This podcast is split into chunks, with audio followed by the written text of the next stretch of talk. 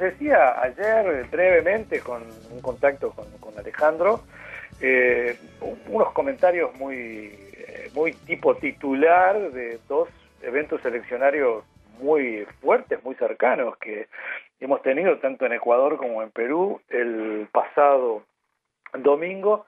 Y les comentaba también, a diferencia de, otras oportunidades, eh, quizás o sin quizás, motivado por todo lo que acapara eh, en materia informativa y en los medios de comunicación toda esta historia del eh, virus, eh, los casos, las infecciones, la vacuna, qué sé yo, todo el tema, eh, esta vuelta se le dedicó muy poco espacio, hay resultados importantes como lo que pasó en Ecuador, este, bueno, hay, hay, todo un tema para, para analizar y para conocer.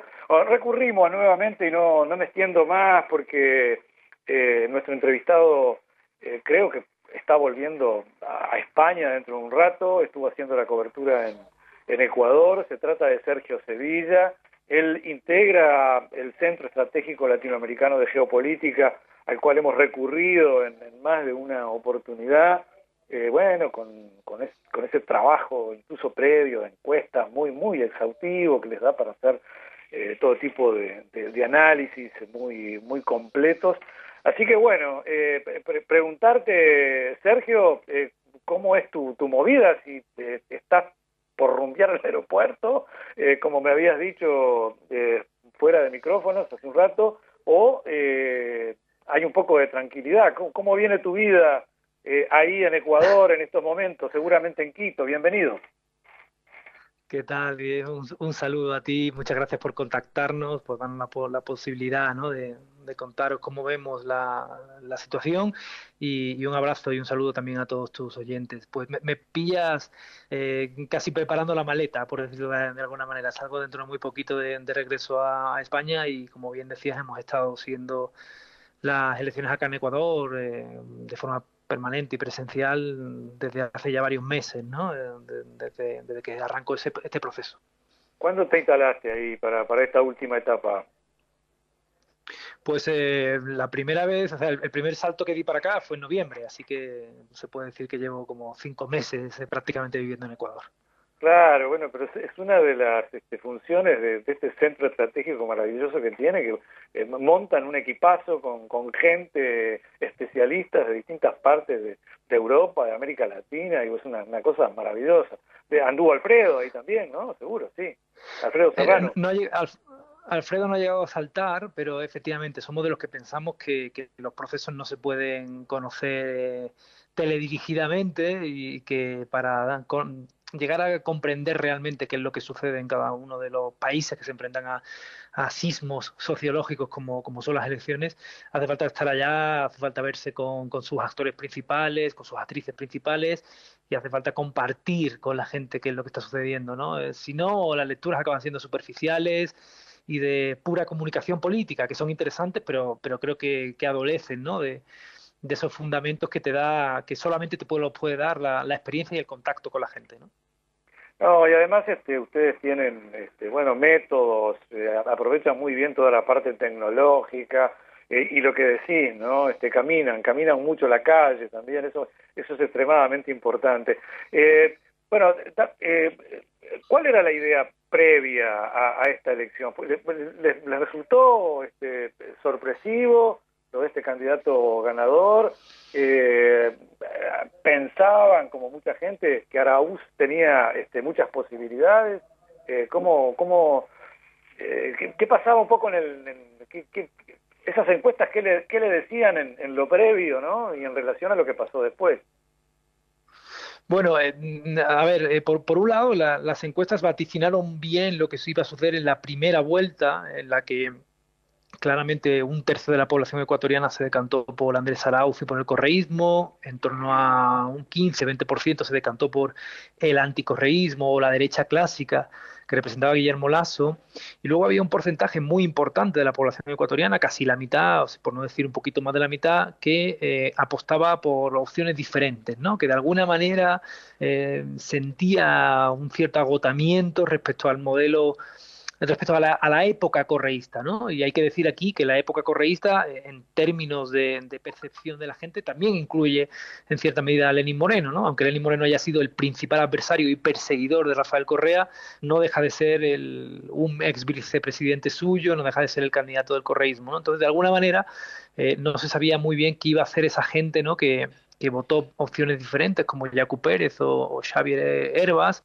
eh, en esta segunda vuelta, ¿no? Y, finalmente, eh, abocados a elegir entre dos opciones que eran indeseables para, para, ellos, porque ya habían dicho que no querían votar ni a Arauz ni, ni a Lasso en la primera vuelta, eh, una vez que se vieron obligados a elegir entre esas dos opciones, insisto, indeseables para esa mitad de la población ecuatoriana, finalmente optaron por, bueno, pues, eh, por, por, pasar página a una época, que, es la época del, del, correísmo, aunque en su última versión haya sido casi un más anticorreísmo que correísmo, pero dentro de lo que cabe, digamos, puede, digamos, se, se enmarca dentro de la misma lógica estructural y creo que es, ha sido a esa lógica estructural a la que han dicho que, no los ecuatorianos. La, la, actitud de, de, de Jacu Pérez, que estaba muy enojado porque él pensaba que, bueno, como que, que, tenía que ser el, el, otro candidato de, este balotage con Arauz, eh, ¿cómo, ¿cómo incidió en este resultado a favor de, de Guillermo Lazo? En, en, algún momento, eh, a pesar de ese, de esa, bueno, de, de, ser él indígena y de ese indigenismo este, tan tan potente, se, se, lo señalaba con, con, más simpatías hacia la derecha que hacia la izquierda al Jacu Pérez. Eh, ¿es, ¿es, un poco así o no? Sí, sí, sin lugar a dudas. De hecho, Jacu Pérez en 2017 apostó claramente por, por eh, Guillermo Lasso. ¿no? Eh, en, este, en, esta ocasión, el movimiento indígena, que, que va mucho más allá de Jacu Pérez, Jacu Pérez es un dirigente coyuntural, diría yo, del movimiento indígena, pero no es el movimiento indígena, eh, optó por el, por el voto nulo y en la práctica el voto nulo en los sectores indígenas ha alcanzado entre el 30 y el 40% en el Ecuador. ¿no? Claro, el, el, hecho de que en lugar de optar por una opción de izquierdas o de derecha, optara por... Eh, decantarse contra ambos candidatos, finalmente eh, ha decantado la victoria del lado de, de Guillermo Lasso haya tenido evidentemente mu mucha influencia, ¿no? Pero claro, hay que entender que, la, historia de la relación entre el correísmo y el movimiento indígena es eh, conflictiva y tumultuosa y eso ha pesado también en el hecho de que a pesar de que mm, en una parte muy importante adversan a la derecha, eh, también adversaran al, al correísmo y se decantaran por, por el voto nulo, ¿no? Pero después del, del periodo de Lenin Moreno, ¿esto cómo, cómo se asume? ¿Como una acentuación, un paso adelante eh, de bueno los sectores conservadores, de derecha? Este es un hombre muy, muy ligado al universo de las finanzas, ¿no? Después creo que estaba ligado a la, la, la, banca. Eh, Guillermo Lazo, eh, ¿qué, qué, qué, ¿qué, es lo que se vislumbra? Hay un crecimiento de los sectores este, de, de derecha, una acentuación, una afirmación a ver, eh, por un lado, eh, evidentemente la, lo, que va, lo que se viene es una profundización de las políticas neoliberales que inauguró eh, que inauguró Lenín Moreno, ¿no? Cuando claro. se consumó la tradición a, al correísmo y a Rafael Inesperada, Correa. Guillermo, inesperadamente, ¿no? Totalmente inesperado. Claro, ¿no? inesperadamente, claro. ¿no? Obvio, obvio, sí, sí, sí, obvio se presentó con un programa y luego acabó aplicando el programa de, de su adversario, que, era precisamente Guillermo Lazo. Pero claro, eso, ese tipo de cuestiones son difíciles de dilucidar para la gente, ¿no? De ahí que todavía Lenín Moreno se ha eh, leído en, la órbita del correísmo, a pesar de que fuera su principal adversario, como digo. Pero digo, Lazo, Guillermo Lazo, no solo es un banquero en Ecuador, sino que ha sido el representante de los, de los banqueros ecuatorianos en sus relaciones con los distintos gobiernos durante una década. Eh, es claramente un, servidor de los intereses de la oligarquía financiera y a ese servicio va, a trabajar. ¿no? Yo creo que ahí a nadie le caben muchas dudas sobre, sobre esto. Lo que pasa es que la campaña, como muchas veces sucede en política, no se ha dado en torno a banqueros sí o banqueros no, sino que se ha dado entre, eh, el, el, digamos, el, el clivaje Correa, era correísmo sí, correísmo claro, no. Claro. claro. Claro, ese, ese es el, esa es la gran cuestión ¿no? que, que, hay que entender a la hora de, de, dilucidar qué es lo que ha pasado y eh, creo que haría bien Guillermo Lasso y su equipo en, su, en, entender que sus votos no son votos a su programa, no son avales a su persona, son votos prestados. O sea, hay gente que le ha votado porque no le quedaba otra. Había un, un corrillo que, circulaba por, las calles de Quito que decía te odio Andrés Arauz porque me obligas a votar a Guillermo Lasso. O sea, imagínate, ¿no? Ese, era el clima, ¿no? para mucha gente en, el Ecuador, ¿no? Eh, de todos modos, al haberse, bueno, este, dividido lo, que, bueno, lo que dirigió y tuvo a su frente a Correa, esta eh, nueva versión de un correísmo eh, medio como, como independiente, separado de, todo lo anterior y encabezado por Arauz, eh, no, no le fue tan mal. Eh, ¿qué, ¿Qué perspectiva hay ahora para, para, para Correa, para correísmo? un, un, futuro correísmo con el propio Correa, este, ¿qué, ¿cómo se cerró el ciclo del correísmo en, Ecuador?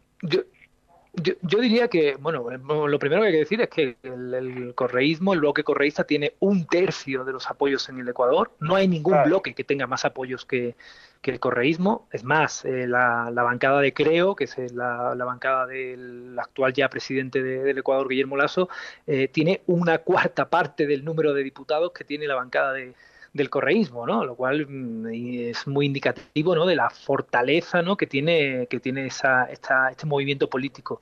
Lo que sucede es que este movimiento político no, no le alcanza solo para llegar al poder, ¿no? Y esta es la gran cuestión, ¿no? Lo que tiene, lo que sin lugar a dudas tiene que tiene que eh, articular el correísmo en, el próximo, los próximos años es eh, bueno pues restituir los vínculos con otros actores sociales, coaligarse con sus actores, actores sociales en, en igualdad de condiciones, ¿no? en, términos de, igualdad, para, para, construir un nuevo bloque histórico en el que el correísmo será un actor fundamental, pero ya no va a ser el único actor fundamental porque solo no consigue la victoria. Bueno, eh, eh, digamos, subrayamos de que no se cerró el ciclo este, del correísmo y, qué pasa con un correísmo con Correa, cuál, cuál, cómo queda un poco su situación eh, con esa eh, con esa situación que tiene eh, pendiente ante la justicia digo obviamente el camino se le habría de haber triunfado a Arauz pero qué es lo que pasa ahora podrá volver al país tendrá que quedarse en el exterior ¿Qué, qué, cuál es la situación personal de Correa bueno, ahí lo, desconozco, ¿no? todavía es una incógnita, ¿no? Si Guillermo Lasso va a continuar con la, con la manía persecutoria que tenía Lenín Moreno hacia Rafael Correa o por el contrario digamos, va a permitir que cierta lógica democrática vuelva a las instituciones y en particular a la justicia ecuatoriana. Si, si así fuera, eh, pues lógicamente pues el, expresidente Correa podría volver al país. Si no lo es, pues probablemente se tenga que tenga que mantenerse en, Bélgica, pero pero ahí eh, va, a depender más de, de, la actitud de compromiso institucional y democrático de Guillermo Lasso que de otra cosa. En cualquier caso, el Rafael Correa mm, indudablemente va a seguir siendo el, líder espiritual de, un bloque, eh, el legatario de una década de, éxitos eh, innegables y palpables en, el Ecuador y sin duda una referencia absoluta para, para quienes construyan dentro de, ese bloque que, insisto, es el bloque más importante dentro de, las organizaciones políticas del Ecuador. ¿no? Eh, no sé si cabe hacer el parangón, ¿no? Pero sería algo así como, como el, Mujica de, Ecuador, ¿no? Eh, con distintas características, con distintos perfiles y de actitudes, pero, pero en ese mismo sentido líder espiritual, ¿no? Eh, hablaría bien de la, de la democracia que, que de alguna u otra manera le, le, permitieran este, volver, ¿no? más que creo que se ha comprobado ya, eh, digamos, hay este, eh, digamos, opinión este, formada de que es, muy nimio el, caso del cual se lo acusa a Correa ante la ante la justicia, ¿no? Es decir, bueno, comparado con otras acusaciones que hay a, otros expresidentes. ¿No? Es, este, es, ridículo, el caso contra Correa es ridículo, tan, tan ridículo es, eh, porque se le acusa de por influjo psíquico es decir, casi como por eh, teledirigir eh, o, por poder mentales, ¿no? Influir sobre, sobre determinado tipo de personajes abyectos, ¿no? De, la, de la policía ecuatoriana, ¿no? Y, y, tan ridículo es el caso que por, la, por, por Quito circulan camisetas en las que se ve, ¿no? El, texto influjo psíquico, ¿no? Y se ven los ojos de Rafael Correa, ¿no? Porque es tan ridículo que, claro, nadie puede creerse nada. Y como bien dices, hablaría muy bien de la voluntad voluntad de, volver a una senda democrática, de, alternancia por, voluntad en la, expresada en las urnas de los ecuatorianos, el que, el que se permitiera a los adversarios políticos hacer política, ¿no? En definitiva, ¿no? Bueno, de, no prosperar eso, el, criterio sería estrictamente político, ¿no? Este, no, no, no voy a traer acá a un, competidor este, eh, ¿no? que gobernó tantos años. Es decir, sería, vendría un poco por, por, ahí, una decisión estrictamente política. Este, Sin lugar a dudas. Y, y, acabaría sucediendo lo que lo mismo que sucedió en el caso de, Lula da Silva, ¿no? que se restituiría su imagen transcurriendo el tiempo, pero el daño a la dinámica política ecuatoriana ya estaría hecho. Bueno, en el caso de Lula, este, bueno, ahí sí que no, no fue una cuestión este, psíquica, ¿no? le tiraron le tiraron no, no, no, fueron, otras cuestiones, pero, pero tiraron con un prontuario como para que no como para que no prosperara la cosa, ¿no? Este, acá, pues, digo, vale la comparación también por eso, ¿no? La, magnitud de lo que se lo acusaba a uno y la, y, la, y, la, y de la que se lo acusa, sin duda. en este caso, a, a, Correa, ¿no? Este, sin así duda, que bueno, bueno, ojalá este, prospere todo lo que tiene que ver por por cuestiones de, carácter democrático. El Parlamento entonces queda extremadamente dividido. Tiene eh, minoría eh, Guillermo Lazo. Eh, minoría absoluta, es decir, es Guillermo Lazo tiene la, es la, entre la tercera y la cuarta fuerza, depende si une los votos de los socialcristianos, es decir, que no puede controlar en absoluto al, Parlamento ecuatoriano, salvo que uniera todo el resto de fuerzas contra el, contra el correísmo, ¿no? Cosa que en principio parece poco probable, porque una cosa es que el movimiento indígena no haya apoyado al correísmo y otra muy distinta es que sostenga a, Guillermo Lasso en, el, la Asamblea Nacional, ¿no? Y además hay que decir que la Asamblea Nacional Ecuatoriana no es cualquier asamblea. ¿Qué quiero decir con esto?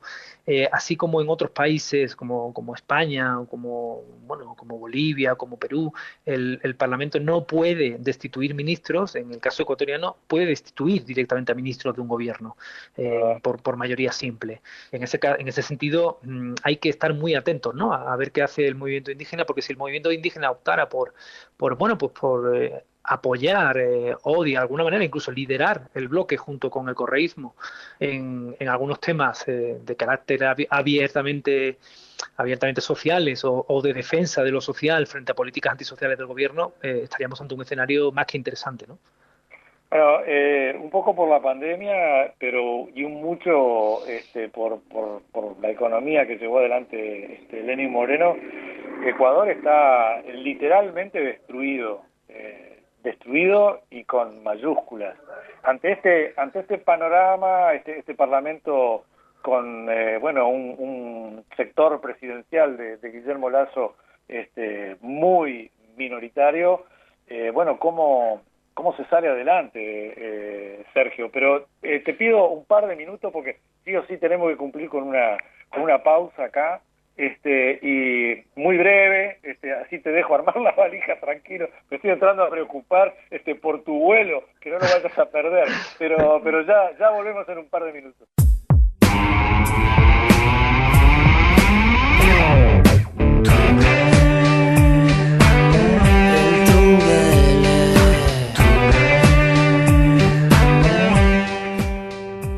Bien, seguimos en este contacto. Eh, estamos con, eh, eh, bueno, este contacto con el Centro Estratégico este, Latinoamericano.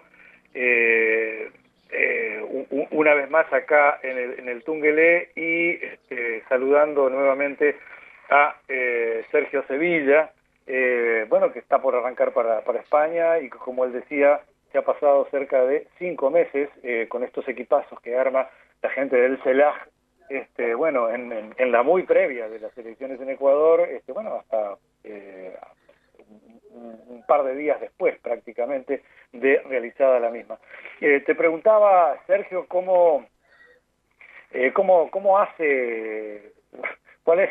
Hay, hay, varita mágica acá, ¿cómo, cómo, cómo se sale adelante con, con estos problemas económicos y con eh, eso sí, ha, habido mucha información de los problemas tremendos que enfrentó eh, la misma conducción de la, de la pandemia de, de, de, Lenin Moreno, ¿no? Viste que hay países que en algunos casos, este, bueno, son elogiados por el trabajo que se ha hecho en este sentido, este, en otros casos, eh, bueno, se entiende que más no, no se podía hacer, y en otros casos, bueno, hay descuidos terribles, como el caso de, Brasil, ¿no? Que creo que se lleva todos los, los récords, Trump mismo en Estados Unidos, este, y, bueno, y, y, un poco ahí viene entreverado este, Ecuador también en lo que hace a la conducción de la, De la pandemia, ¿no? Ah, de, de, hecho, o sea, Ecuador en este momento está en el piso, ¿no? Yo llevo 10 años eh, viniendo a Ecuador y jamás he visto los bolsones de pobreza que se ven hoy día, el, los niveles de mendicidad en las calles que se ven hoy día, los niveles de abandono brutal de los hospitales y de las infraestructuras públicas que se ven hoy día. ¿no? Esto es una evidencia dolorosa y palmaria y estoy convencido, eh, no, no solo ya por las encuestas, sino por lo que dice todo el mundo, de que Lenín Moreno va a pasar a la historia como el peor presidente del Ecuador en, en los, últimos, últimos siglos, diría. ¿no? Em, y en ese contexto, Guillermo Lazo efectivamente enfrenta un reto económico y sanitario brutal. Yo diría que, como suele ser habitual, el FMI va, va a tenderle una mano, va a tenderle una, esas manos que luego te acaban estrangulando en el futuro, ¿no? porque es, es una mano en forma de préstamos condicionados y de préstamos eh, que, que, luego toca pagar con, con, doble recarga. Bueno, eh, Lenin, Moreno no, no terminó de, de, empezar a pagar el suyo, creo, y todavía tiene, tiene le, quedó, le, quedaron, le quedaron algunos miles de dólares ahí de la, del último préstamo que recibió, ¿no? Por eso, todo apunta a que, a que Lazo conseguirá refinanciar de alguna manera esa deuda porque a la FMI le interesa sostener a este banquero ¿no? en, el, en la presidencia del Ecuador y no que no se derrumbe a la primera de cambio, pero sin lugar a duda tiene encima de la mesa retos inmensos y teniendo en cuenta cuál es su hoja de ruta, que es la hoja de ruta del, del recetario neoliberal, lo que se va a encontrar es con mayor empobrecimiento de la gente y estoy convencido con conflictividad social, ¿no? Eh, veremos, veremos qué sucede, ¿no? Entre tanto, teniendo tan tal debilidad en la Asamblea Nacional, eh, solamente tiene dos vías, o la vía de tratar de unir fuerzas con terceros, que lo tendrá difícil porque, insisto, Pachacutic lo lógico es que se ubicara en una posición independiente, o eh, la vía eh, que nos tememos puede desarrollarse, que es la vía, digamos, de autoritaria, ¿no? Y es decir, bueno, plantarse, gobernar por decreto como presidente de Carondelet y a sangre y fuego con usando haciendo uso de las fuerzas y cuerpos de seguridad del Estado, ¿no? De hecho, e, esta línea no es tan sorpresiva en tanto en cuanto Guillermo Lasso apoyó con contundencia los momentos en los que en los que con más dureza se, se expresaba la, la, policía ecuatoriana contra el movimiento indígena en octubre de 2019, ¿no? Va a recurrir a, bueno, bastante característico eh, allí, digamos, a una mayor producción del petróleo, y como, bueno, con, esos vaivenes que tiene el, precio del barril a nivel internacional, este, ¿qué, qué, qué, puede pasar allí, no? Este... Bueno, en términos, digamos, de, la mirada verde, ecológica o, digamos, de, de la contención del extractivismo, Guillermo Lasso lo tiene claro, es un extractivista y, y así se comportará. Otra cosa es eh, cómo, cómo, resulten los vaivenes de los precios del, de las commodities, del petróleo, etcétera, en, el, planeta, ¿no? Un planeta que está convulsionado por la pandemia, ¿no? Pero, pero que él va a apostarle a, un mayor extractivismo pese a quien le pese, eh, es una obviedad y, y no, es, no, es no es algo que, que, esté oculto, ¿no? De, su programa electoral. ¿Cuándo asume? ¿Perdón? ¿Cuándo asume el gobierno? 24 de mayo, 24 de mayo. 24 de mayo, bien. Este, bueno, ustedes van a seguir haciendo algún tipo de, seguimiento, ¿no? las primeras de cambio, a ver qué pasa ahí, ¿no? Este, Claro, claro, sí, sí. La, la, la CELAC trabaja intentando entender los fenómenos que tienen lugar en América Latina y seguiremos haciéndolo, ¿no? Eh, como lo seguimos haciendo en todos los países donde, donde estamos presentes o a donde nos desplazamos, ¿no? Cuando hay eventos o situaciones que, que ameritan una mirada un poco más, más profunda y más de cerca. Sergio, eh, pasamos raya por ahora a, Ecuador. y digo, no, no te voy, no te voy a tener todo, todo este tiempo este, conversando sobre Perú, pero te, te había pasado alguna alguna idea de, tener algún comentario previo tuyo, no sé si eh, seguramente por deformación profesional, pero no, no sé si te dio tiempo de, de echar una mirada para, para, para ahí, este, sé que con el CELAG sí, estuvieron, por trabajando supuesto, por Supuesto. Por supuesto, tenemos equipo también en Perú y estamos coordinados con ellos, como no podría ser de otra manera, claro. Bueno, y ahí que, eh, por supuesto, eh, es, es, un panorama este, bastante distinto, ¿no? Este, hay como una gran dispersión, no sé cuántas listas fueron, concurrieron al final, y, llama mucho la atención, últimamente no se ven estos personajes, de, estos, porcentajes, perdón, de, de quien gana en una primera vuelta este, tan bajos, ¿no? andan un 15 o un 19, ¿no? Este, por ciento. Completamente. En el, en el Perú ha habido durante, bueno, durante el último año en el que ha habido una dinámica preelectoral, eh, ha habido como seis candidatos que han pasado por, por ser, digamos, los candidatos más valorados, pero siempre por debajo del 15%, ¿no? Eh, y lo que ha sucedido es que el, último, el último que saltó del pelotón, ¿no? Por, por hacer un símil con el ciclismo, es el que el que ha llegado más lejos, ¿no? Pero si las elecciones hubieran sido hace una semana, sería Johnny Lescano, y si hubiera sido hace dos semanas, sería George Forsyth, ¿no? Esta es la situación, ¿no? Y, el, y, luego por, detrás, ¿no? Estables en un apoyo pequeño pero, pero firme, pues estaba Keiko Fujimori con un 12% y un poco más atrás eh, la candidata de la izquierda Verónica Mendoza. ¿no? Y, y, esto es lo que ha sucedido en el Perú, que la gente descree de la política profundamente, no se adhiere a ningún tipo de fuerza política ni a ningún tipo de candidato y prácticamente en el último momento acaba votando por, por aquel que pasaba por allí y le resultó más simpático en el último momento. Hay que, hay que decirlo así porque, porque es así, ¿no? y, y, en esta segunda vuelta, claro, la paradoja de esto es que eh, esa casi aleatoriedad del de la elección peruana lleva a segunda vuelta a un tipo que se ha, sabido conectar con, con, el electorado de fuera de Lima. Eh, en Perú daría para una conversación muy larga, pero en Perú hay dos Perús desde mi punto de vista, ¿no? El Perú de Lima y el Perú de fuera de Lima, ¿no? Y y este, este, este, candidato, ¿no? Pedro Castillo, ha conseguido conectar perfectamente con la idiosincrasia de, de, los habitantes de fuera de Lima, con un discurso muy duro y muy rotundo en lo político, en lo que se refiere a, en el lado de la izquierda, y con un discurso reaccionario, de, claramente de derechas, en lo que se refiere al orden moral, ¿no? El tema aborto, tema matrimonio igualitario, etcétera, ¿no? Eh, y ha conectado muy bien en ese sentido con, con, los sentidos comunes de los peruanos, ¿no? Que están en esa línea, ¿no? En una línea reaccionaria en lo que se refiere a, la, las libertades, eh, las libertades civiles y de género, y eh, por contra mm, con demandantes de, de, políticas duras y fuertes, estatistas en lo que se refiere a lo económico.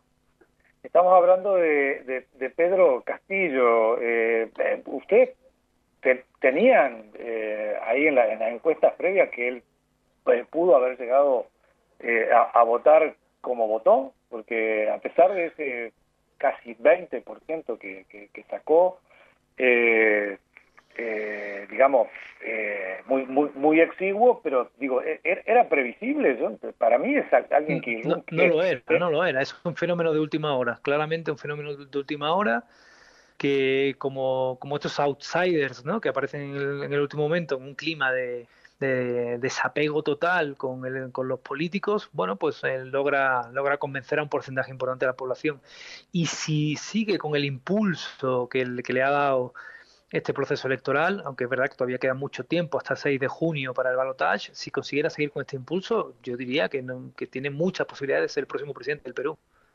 Mm, eh, ¿Será posible eso? Porque, digamos, al tener un, un, casi un 20%, hasta ahora eh, la, tiene que remar mucho, ¿no? Porque no sé qué pasa con, eh, bueno, Verónica Mendoza, la nombrabas tú, este, ¿qué, qué otro ¿Qué otro apoyo puede llegar a tener él ahí este, eh, eh, por sectores? Pero, en realidad, fíjate que los apoyos de otros partidos y otros actores políticos pesan muy poco, muy poco, porque juntos todos los actores políticos de la izquierda y de la derecha apenas llegaban al 45-50%. Eh, y son apoyos que no son personales ni siquiera, ¿no? Eh, son, apoyos, digamos, de, de, otro orden, ¿no? Es decir, que, que, difícilmente el que, no sé, Rafael Aliaga pida el voto por, por Keiko Fujimori o, que suceda lo contrario, ¿no? Con Mero pidiendo el voto por, por Pedro Castillo, eh, eso va a endosar votos, ¿no? Los votos no, no vienen de ahí, en, el, en, un Perú en el que nadie cree en los políticos, en, en ningún político. Los votos vienen de, de alguna manera de, de una conexión con los sentidos comunes de los peruanos, por un lado, y por otro lado, ¿por qué no decirlo? Eh, y esto sí que es algo parecido a lo que pasó, ha pasado en Ecuador, del mal menor. La gente se, enfrenta a la elección y dice, mira, eh, ningún político me va a, mejor, va a mejorar mi vida porque llevamos demasiado tiempo viendo que en Perú ningún político mejora nuestra vida, así que no voy a votar con ilusión. Pero entre estos dos voy a elegir a, y ahí ese, en ese momento eh, postrero, ¿no? Prácticamente casi en un confesionario entre el elector y la urna, eh, acaban tomando la decisión final. ¿no? Si en esa decisión final Pedro Castillo ha conseguido conectar con más gente, haciéndole, creer, haciéndole entender y creer que una reforma constitucional o una, una nueva constitución, ¿no? que es lo que pretende hacer Pedro Castillo, es la vía de salida para los problemas de Perú, y yo estoy convencido de que, que, es verdad que hace falta una nueva constitución en, Perú, que la constitución del dictador de Fujimori eh, es, un lastre. Si los convence a los peruanos, ese día le votarán y, no habrá dependido de, los apoyos que vengan de otros partidos. ¿no? Las estructuras partidistas en Perú están absolutamente hundidas y derruidas. Eso en, lugares como, como, como, mi país de origen, como España, donde, donde es fundamental contar con estructuras partidarias, eh, resulta difícil de comprender, pero en la práctica es así. En Perú no no existen esas correas de transmisión o apenas existen, ¿no? Le quedan pocos residuos de esas estructuras, ¿no? Eh, Sergio, lo que llama poderosamente la atención es que acá aparece una tendencia este, muy, muy radical, eh, muy, muy jugada a un extremo en, la izquierda, como hacía mucho tiempo este, no, aparecía este, candidato eh, por el estilo, no parece digamos, una, una postura más de los años 70, este, ¿no? Eh, eh, creo que él eh, ha confesado tener tendencias maoístas, digo, es, es un es un, un hecho realmente extraño, ¿no? Sí, coincido contigo, pero fíjate que, que, que, de alguna manera y un poco por ahí venía, ¿no? La, lectura que te hacía de, de la diferencia entre el Perú urbano, que es Lima, y el, y el Perú rural, eh, es que, es que el, Perú rural eh, está más en los años 70 que, que, otros lugares de América Latina, ¿no? Y por eso eh, un candidato de este corte puede triunfar en, en ese, en ese Perú fronteras fuera de, de, Lima, ¿no? Lo va a tener muy difícil en Lima, pero, pero probablemente conecte muy bien con, con una población empobrecida, con niveles educativos bajos, con ausencia total del Estado en una población que en realidad eh, probablemente haya progresado muy poco en términos de, acceso al, a, los servicios públicos públicos y a la modernidad desde los años 70. De ahí que un candidato de los años 70 pueda conectar con ella. ¿no? Eh, lo, otro extraño, y vos también lo, lo, señalabas, es esa oposición, digamos, bueno, todo, todo, lo que tiene que ver con la agenda de derechos, ¿no? como el caso acá de, de, Uruguay, que, que, bueno, eh, se, apostó fuerte a, la diversidad sexual. Bueno, eh, él, él está en contra del eh, matrimonio este gay, el, aborto, ¿no? Este, bueno, todo esto que pasó también en, en la Argentina para la despenalización del aborto, llama, bueno, le, vendrá de ahí, ¿no? De eso que decíamos, de, de, de estar, de, de, partir de un, digamos, un universo un tanto rural eh, le, viene un poco esta cosa como que también es de otra época, eh, no, no de estos tiempos, no, no, no, no, no, conecta ahí este, un poco con, con lo que ha pasado con las... Sí. sí, te escucho.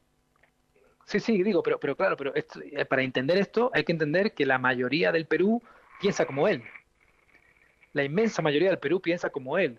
O sea, la agenda de derechos no ha penetrado en el Perú como ha penetrado en prácticamente, bueno, en Chile, en Argentina, en Uruguay, por supuesto, ¿no? Eh, y en, Colombia. Eh, en Perú no, no existe, no ha penetrado en la, en, en cultura popular, en la cultura de moral, en la cultura de, género, eh, esa agenda del siglo XXI. Siguen instalados en, en valores eh, judio-cristianos, nacional-católicos, no sé cómo, cómo denominarlos, ¿no? Pero, pero siguen instalados en, aquella, en aquella digamos, en aquella oleada precedente, ¿no? De, en términos de, estructura y arquitectura moral, ¿no? De defensa de ultranza de la familia, etcétera, ¿no? Esta es la realidad del Perú. Por lo tanto, no es normal que un candidato, eh, digamos, comparta con la mayoría de su población esa, esa forma de verlo, aunque para la izquierda de, de otras partes del mundo conectada con, con, la agenda del siglo XXI en términos de, ecológicos, en términos de género, pues nos puede parecer eh, aberrante o anticuado como mínimo, ¿no? Pero es que esta es la realidad que vive hoy eh, el Perú, ¿no? De ahí que una izquierda más moderna, más conectada con estas agendas, eh, solamente pegue en, en, lugares urbanos, ¿no? Y, y sin embargo esta, este otro candidato pues lo consiga en, en el resto del Perú y, el resto del Perú eh, es, es, más grande que, que, el Perú estrictamente urbano y de clase media, ¿no? Bueno, qué, qué, qué, bárbaro que, que, que podamos tener ese, ese perfil y esa mirada de, de tu parte, porque es muy, es muy complejo de, de, de entender, ¿no? Y, y, lo último, eh, ¿cómo, ¿cómo se explica lo de Keiko Fujimori? El padre preso, este, bueno, ella, cuando hablábamos hoy de las acusaciones que, que tiene eh, Correa en Ecuador ante, ante la justicia, bueno, las comparamos con la de Keiko Fujimori, que eh, creo claro, que le dieron, una, le dieron una libertad medio como, como provisional también, porque no, no, no eh, en cualquier momento va para adentro de vuelta, este, ya estuvo presa. ¿Cómo, cómo se entiende sí, que sí. es la es la, la, la, la, candidata este, que va al balotaje con, con este hombre? Fíjate, ¿no? fíjate que yo, yo creo que se entiende muy, muy fácilmente cuando uno ve los votos que tiene. Tiene un 13%. Un 13% es muy poco en realidad.